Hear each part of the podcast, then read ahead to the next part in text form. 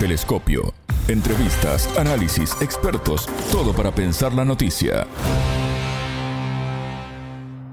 La victoria indígena en Brasil sobre el derecho a sus tierras se cimenta en un camino de lucha y resistencia que comienza a reflejarse en la justicia.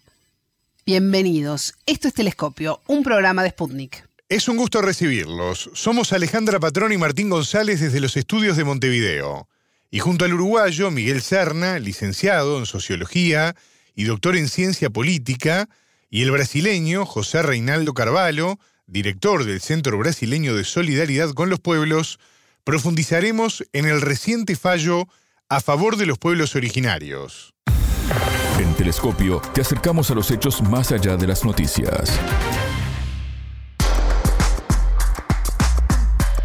El fallo del Tribunal Supremo en Brasil, que declaró inconstitucional una tesis jurídica que limitaba los derechos de los pueblos indígenas a sus tierras ancestrales, abre un nuevo escenario de reconocimiento y de respeto a las distintas comunidades. La propuesta, rechazada por nueve de los once jueces, fue presentada por el Estado de Santa Catarina con el apoyo de empresarios agrícolas y pretendía instaurar el llamado marco temporal para que las tierras indígenas se limitasen a las que ocupaban el día que se aprobó la Constitución brasileña de 1988. La iniciativa fue rechazada por las comunidades indígenas que argumentaron que el marco temporal no tiene en cuenta las expulsiones y los desplazamientos forzados de los pueblos originarios a lo largo de la historia. Las asociaciones agrícolas que participaron del juicio como terceros interesados apoyan el marco temporal y alertan que eliminarlo creará inseguridad jurídica para aquellos agricultores que compraron de buena fe y trabajan las tierras desde hace generaciones. Sin embargo, desde la comunidad científica se considera las reservas indígenas protegidas por el Estado como barreras contra la deforestación y claves en la lucha contra el calentamiento global. El entrevistado. Para profundizar en este tema, ya tenemos en línea al uruguayo Miguel Serna, licenciado en Sociología y doctor en Ciencias Políticas, a quien damos la bienvenida a Telescopio. Miguel, quisiera consultarte porque la Suprema Corte de Brasil declaró constitucional el derecho de los pueblos indígenas a las tierras que han ocupado de manera histórica, tradicional y permanente, una decisión que fue rechazada por empresas del campo y grupos políticos de ultraderecha. Miguel, ¿qué repercusiones ha generado este fallo? Te doy la bienvenida a Telescopio. Buen día, un gusto compartir este espacio. Efectivamente estamos viendo las primeras repercusiones de un fallo que es histórico, que marca un, punto de inflexión con respecto a dos aspectos. Un aspecto conjuntural, el cambio de, este gobierno en relación al gobierno anterior, a eh, proteger eh, de forma más enfática los derechos eh, y las disputas que, que tienen que ver con las tierras indígenas en la zona en, el territorio brasilero. Por una parte, un gobierno anterior, como todos ustedes saben, eh, generó un, o se puso directamente a favor de, los intereses eh, privados en la disputa de tierra y el gobierno actual eh, lo que pretende con esta medida y otras es preservar, y fue parte del programa de gobierno y de la campaña, preservar los derechos de los pueblos indígenas implica sí un fallo un poco más de largo plazo, no solamente un cambio de, política de gobierno, porque tiene que ver con debates que estaban en la en el área judicial respecto a eh, la, el alcance de, de las tierras indígenas antes y después de 1988. Como todos saben, la constitución del 88 de, de Brasil fue una constitución de avanzada que incluyó los derechos de, pueblos originarios, pero toda la interpretación de, la jurisprudencia hasta el día de hoy era que eso eh, se ejercía a partir de, o empezaba a, a hacer efectivos esos derechos luego de la Constitución del 88.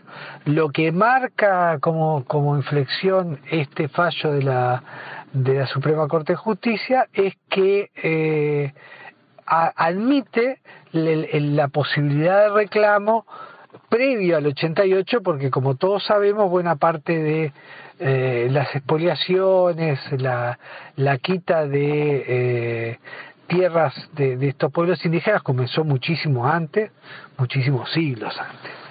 Y, ahí vienen los otros desafíos que tiene por delante el gobierno, ¿no?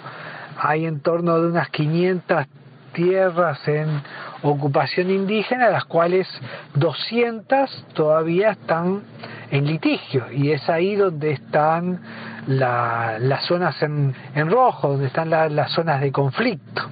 Miguel, nueve de los once miembros del tribunal votaron en contra de esta iniciativa que contaba con el respaldo de empresarios del agronegocio. Los dos magistrados que votaron a favor del marco temporal fueron los designados por el anterior presidente brasileño Jair Bolsonaro. ¿Consideras que son los territorios ancestrales un lugar de disputa política y social en el país? La integración de la Corte sí marcó el fallo, además, eh, una, una división entre, entre los ministros de la Corte, entre los cuales los que estaban en contra más favorables a, habían designados por el gobierno anterior y esto. Lo cual marca un, tema de debate recurrente acerca de cuál es la influencia que tienen los gobiernos sobre eh, el poder judicial.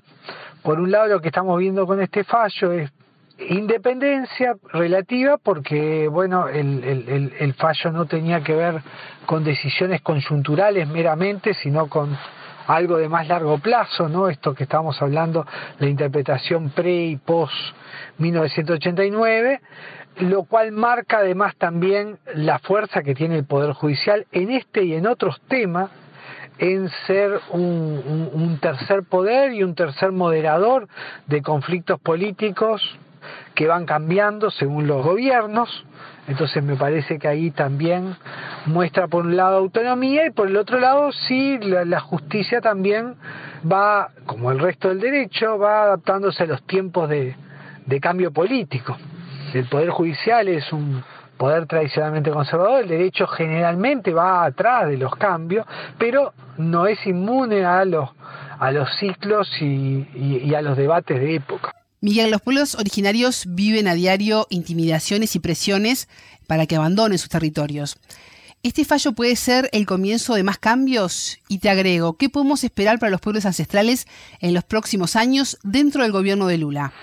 El fallo obviamente es una señal clara de alineación, por un lado, de orientación confluyente al nuevo gobierno, es una, una señal auspiciosa para todas las demandas de los grupos indígenas de pueblos originarios, eh, esto no quiere decir que el tema, que ya con esto los temas estén saldados, primero porque hay muchos territorios todavía en conflicto, segundo porque la, bancada política y los movimientos en contra, eh, la bancada política del, del expresidente Bolsonaro y, y, los movimientos en contra siguen existiendo y van a estar y van a estar en conflicto, en disputa en las zonas en litigio, por una parte, y por otra parte tenemos también cuestiones pendientes para hacia adelante. ¿Cuáles son los desafíos para adelante? Bueno, por un lado este gobierno da buenas buenas señales con respecto a los, a los pueblos indígenas y la defensa del medio ambiente, pero también en estos días hubo otra noticia que eh, movió el, el escenario el escenario político, que fue un debate que se generó con respecto a un decreto o voluntad, por lo menos, del eh, Ministerio de Hacienda de, Brasil, de volver a retomar eh, las investigaciones sobre la existencia o no de energía fósil, de petróleo, en el área submarina a la entrada, en el afluente de la Amazonia, en la parte inicial de la Amazonia. Y bueno, eh, eso por otro lado genera una nueva estrategia del gobierno porque de cómo avanzar en el uso productivo de recursos naturales que están ahí, sin tratar de, o tratando de no entrar en en contradicción con su defensa de, medio ambiente. Pero es interesante porque se va lo que, lo que la intención del Ministerio de Hacienda es habilitar la investigación de la existencia o no de hidrocarburos y por tanto habilitar la posibilidad que en el futuro eh, Petrobras, la principal empresa petrolera estatal, tengan, como dice el gobierno, eh, en el tránsito entre la matriz energética la posibilidad de, mientras que estén usando eh, energías fósiles, seguirlas usando. Y bueno, y para cerrar y volviendo al punto inicial que, de, la entrevista, la noticia de hoy, eh, sí eh, creo que efectivamente este gobierno,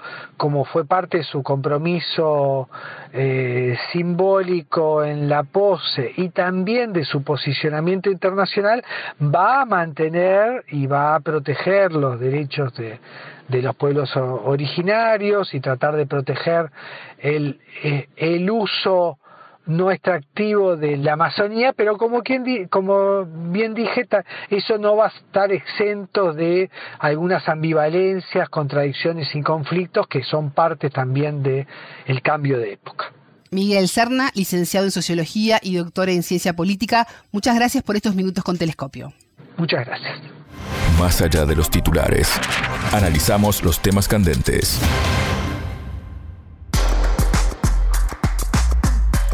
Desde que asumió como presidente de Brasil, Lula dado una visión muy diferente a la de su antecesor, el exmandatario Jair Bolsonaro, en estos temas.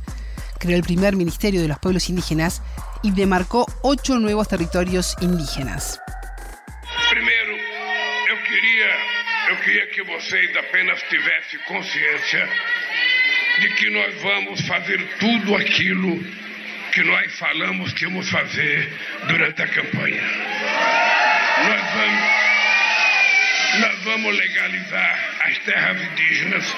É um processo um pouco demorado. A nossa querida ministra sabe do processo. Tem que passar por muitas mãos. Tem que passar por muitas mãos e a gente vai ter que trabalhar, a gente vai ter que trabalhar muito para que a gente possa fazer a demarcação do maior número possível de terras indígenas. Não só porque é um direito de vocês, mas porque se a gente quer chegar em 2030 com desmatamento zero na Amazônia, a gente vai precisar de vocês como guardiões da floresta. Los registros oficiales muestran que las poblaciones indígenas ocupan alrededor del 14% de la tierra brasileña y habitan unas 500 regiones que ya han sido delimitadas. Restan otras 200 cuya posible categorización como tierras indígenas es analizada por las instituciones del Estado. Momento de análisis.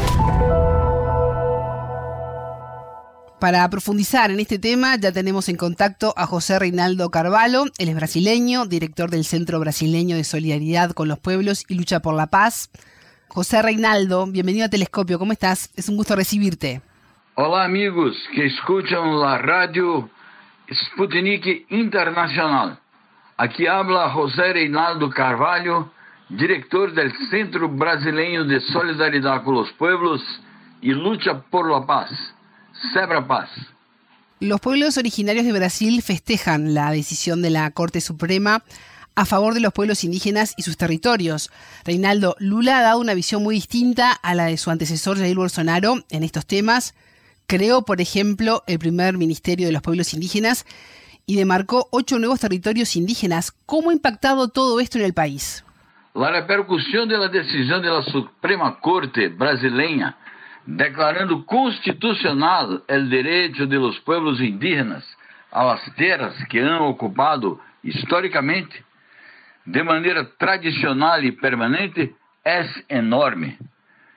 Ha sido considerada uma vitória política e social por muitos setores progressistas da sociedade a partir das populações indígenas e os movimentos sociais que reaccionaram de maneira muito positiva, al igual que os setores progressistas no Congresso Nacional.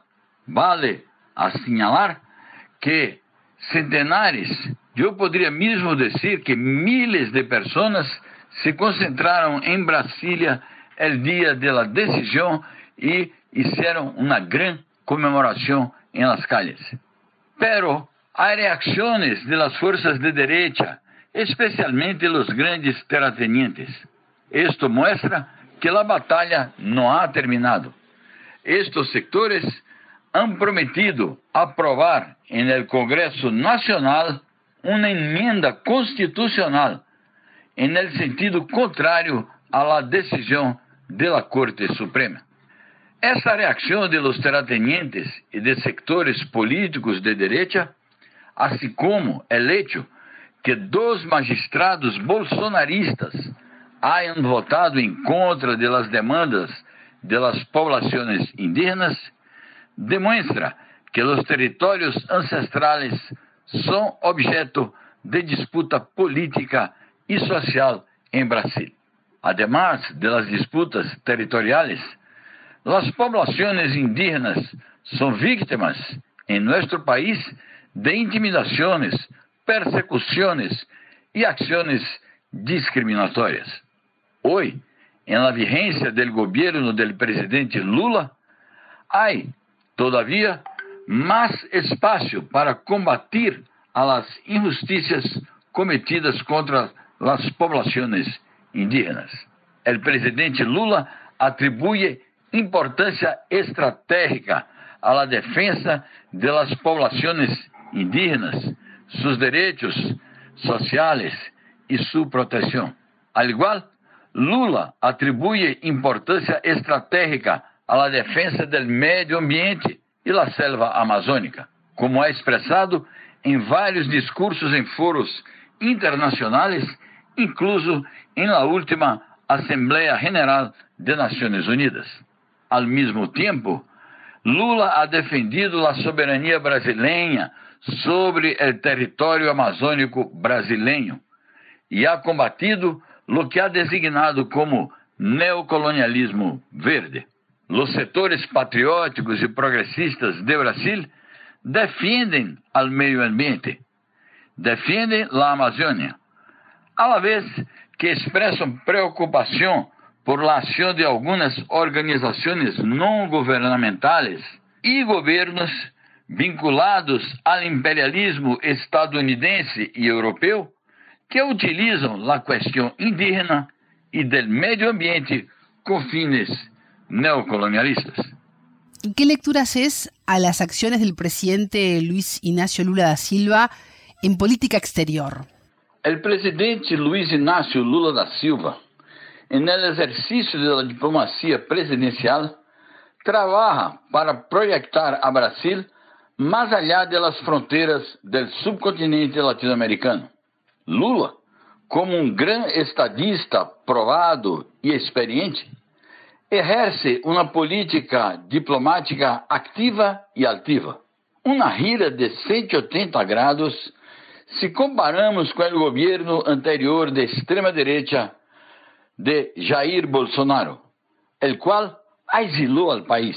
Por isso, toda vez que Lula se apresenta em um ambiente internacional, ele mesmo disse: Brasil volvió.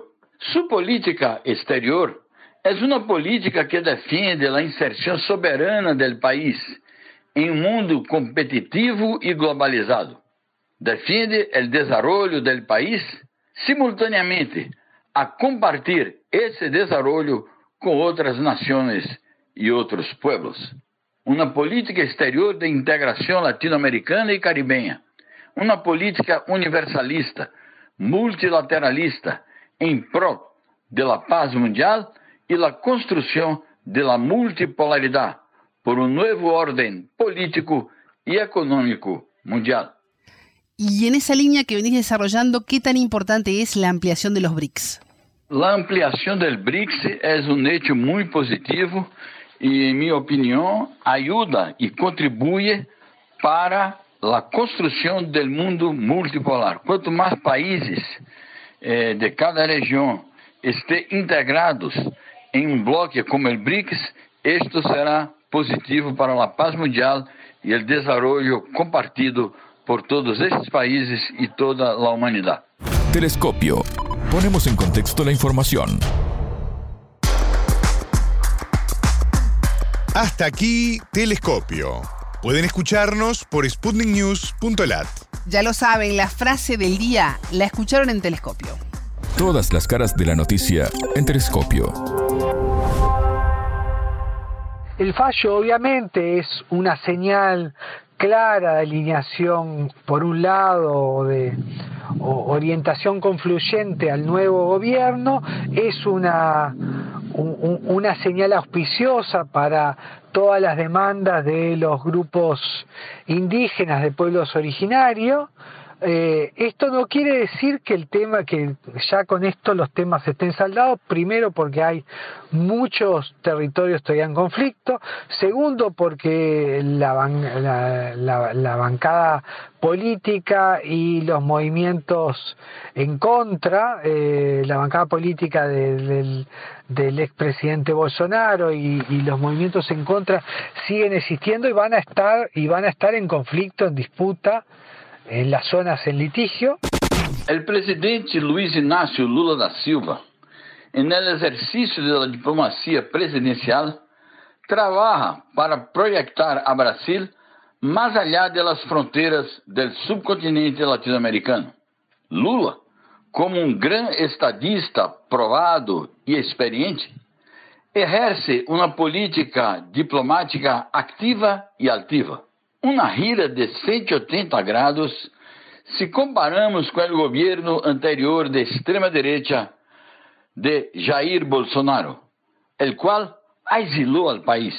Por isso, toda vez que Lula se apresenta em um ambiente internacional, ele mesmo disse: Brasil volvió.